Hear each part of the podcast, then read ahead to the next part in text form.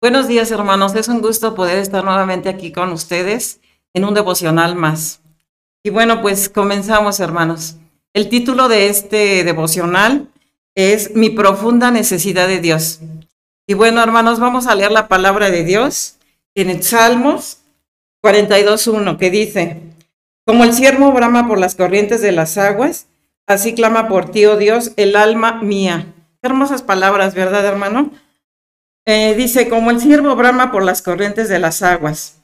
Este salmo, hermanos, a manera de introducción, fue escrito por un levita llamado Maquil, que era hijo de Coré, hermanos. Recordemos que este hombre era un levita que estaba a cargo de la alabanza del templo. Él se gozaba siempre en la presencia de Dios cuando él eh, llevaba por, por delante la adoración, hermanos.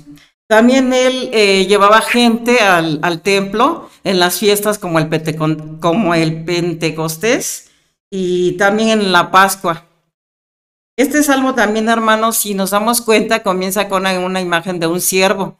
Imagínense un siervo, hermanos, hermoso, poderoso, grande, con unos cuernos grandes, hermanos, que andaba necesitado de agua, pero él andaba necesitado de un agua física, hermanos. Quizás pues venía, que lo venía persiguiendo algún, alguna persona que lo quería casar o simplemente iba pasando y se le antojó el agua.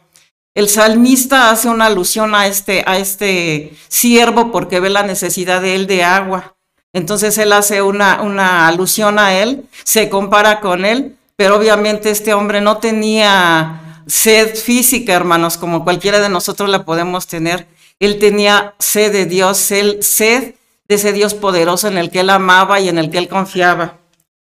Eh, el salmista también usa este ejemplo para referirse a sí mismo, porque como recordemos, eh, el agua, la sed, el hambre son cosas espirituales que a veces necesitamos nosotros tener para poder conectarnos con Dios, hermanos.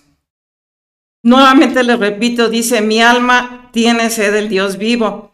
¿Cuándo vendré y me presentaré delante de Dios? Salmo 42, 2. Aquí el salmista, hermanos, vuelve a, referirse a esa necesidad, a esa sed de Dios que tiene de, de estar en su presencia. Podemos ver su desesperación por volver a poder estar delante de la presencia de Dios, pero saben una cosa, hermanos, él se sentía muy triste porque estaba lejos del templo, estaba lejos porque había sido exiliado estaba lejos y él sentía que Dios no lo escuchaba, porque quizás él quería ver esa construcción física. No es que él dudara de que Dios no está en cualquier lugar, pero él se sentía triste, se sentía angustiado, se sentía desesperado. Eh, él anhelaba estar en el templo porque recordemos que los hijos de Corea, hermanos, tenían un lugar especial para, para hacer la, la, eh, la alabanza ah, delante del pueblo. Y también dice, hermanos, ¿Cuándo me presentaré de Dios? Es una segunda pregunta que él se hace, pero yo me imagino, hermanos, que con una desesperación grande, él se hace esta pregunta. Él estaba realmente triste, estaba desesperado, como le repito, por estar lejos del templo. Y no es que diga que Dios no estaba en todas partes, hermano, como nosotros lo sabemos, pero él no se sentía en su ambiente. Estaba lejos de casa y esto lo deprimía y lo hacía sentir que Dios estaba ausente, que Dios no lo escuchaba hermanos, amigos, ¿cuántas veces nosotros nos hemos sentido tristes? ¿Cuántas veces nosotros nos hemos sentido desesperados? ¿Cuántas veces sentimos que Dios no nos escucha cuando nosotros oramos a Él, cuando clamamos con desesperación por algún problema, por alguna necesidad que tenemos? Y pensamos, Dios no nos escucha, Dios ya no me quiere, Dios está apartado de mí. Y además de esto, eh, sabemos que Dios sí nos escucha, y, pero queremos estar a veces hasta en la iglesia para que nuestros hermanos o nuestro pastor ore por nosotros y así sentirnos más reconfortados. Después de esto, él dice, fueron mis lágrimas mi pan de día y de noche. Él se decía, fueron mis lágrimas. Sus lágrimas, hermanos, le demostraban la, la necesidad, la angustia que él sentía. Imagínense sentirse apartado de Dios. Yo creo que alguna vez nosotros nos hemos sentido que Dios no nos escucha y nos, nos entristecemos, nos ponemos tristes, hermanos.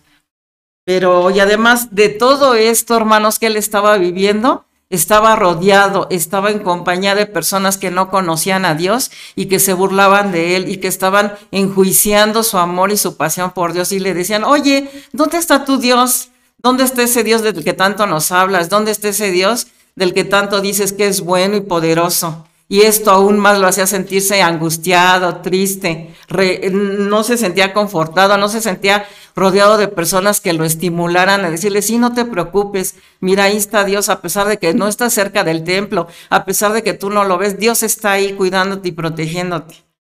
Bueno, en ese, quedamos en que querían hacerle sentir en ese momento su gran necesidad de Dios, hermanos. Le preguntaban siempre una y otra y otra vez, seguían con lo mismo.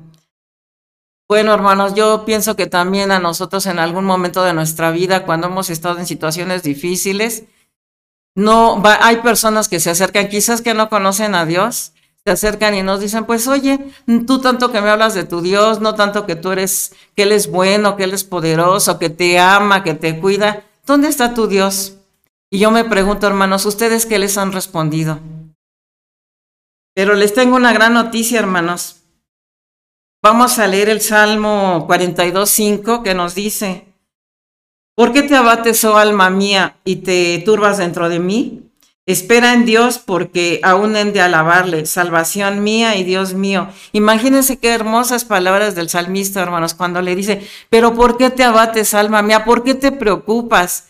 ¿Por qué te preocupas? Yo muchas veces me lo he preguntado, hermano, ¿por qué te preocupas si tú, tú tienes un Dios bueno, un Dios poderoso que te ama? Primeramente, hermanos, vamos a ver que Él se detuvo. Les tengo esa, esa buena respuesta. Él se detuvo. ¿Y saben qué hizo, hermanos, cuando le dijo, pero ¿por qué te abates, alma mía? Desafió a su alma, hermanos. ¿Qué le dijo? Calma, calma, alma. Tranquila. No se rindió a su, a su pesimismo, no se rindió a su desánimo. Lo desafió, hermanos, lo desafió. Y lo más importante de todo, ¿qué creen? Lo llevó ante Dios. ¿Cuántas veces hemos estado, hermanos, en situaciones difíciles y nos ponemos a llorar y buscamos el confort de otras personas? Y lo último que se nos ocurre, hermanos, es llevarlo ante Dios, hacer una oración ante Dios, clamar ante Dios porque sabemos que Él nos escucha y que en un momento nos va a dar la respuesta. Eh, con esto, hermanos, él empezó a, llevar las cosas ante Dios, a orar con un corazón profundo y ¿qué creen? Poco a poco su situación fue cambiando y llegó la adoración. Él empezó a alabar a Dios a pesar de, de que le escurrían las lágrimas, a pesar de su tristeza.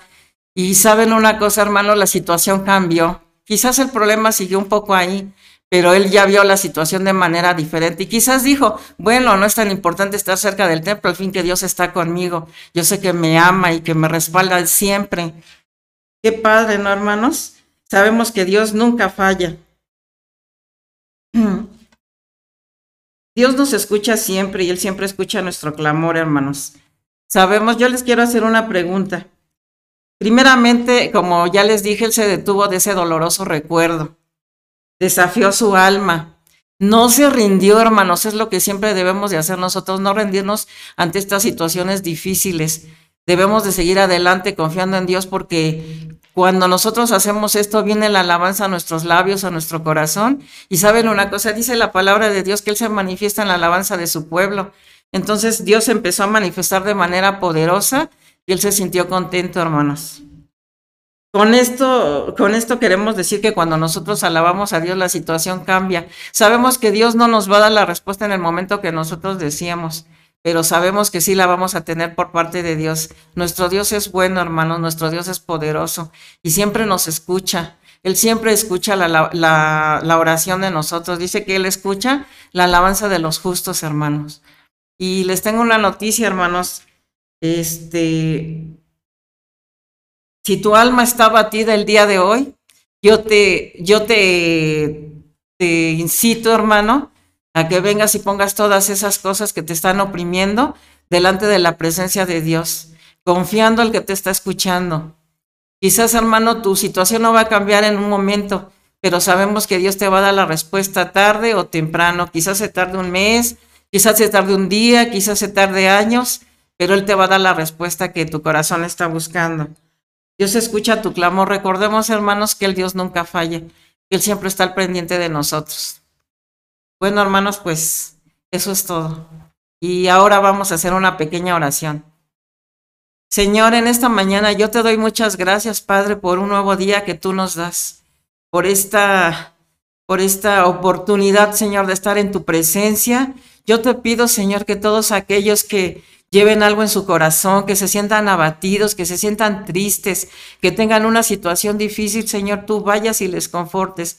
Sabemos que tú nos escuchas, Señor, sabemos que tú no te quedas con nada, que siempre, Señor, tú te manifiestas de manera poderosa, de manera grande que tú nos amas, Señor, y que a pesar de las circunstancias, tú siempre estás con nosotros, Señor, cuidándonos y protegiéndonos y alentándonos a seguir adelante, Señor. Te damos muchas gracias porque sabemos que tú, Señor, siempre estás con nosotros, porque tú te agradas, Señor, de esta oración fiel, de esta oración sincera que hacemos a ti. Te damos gracias en el nombre poderoso de Jesús porque sabemos que tú nos escuchas, Señor. Pues eso es todo, hermanos. Les doy las gracias. Les recomiendo que sigan viendo estos devocionales lunes, miércoles y viernes en nuestras redes sociales. Que Dios les bendiga.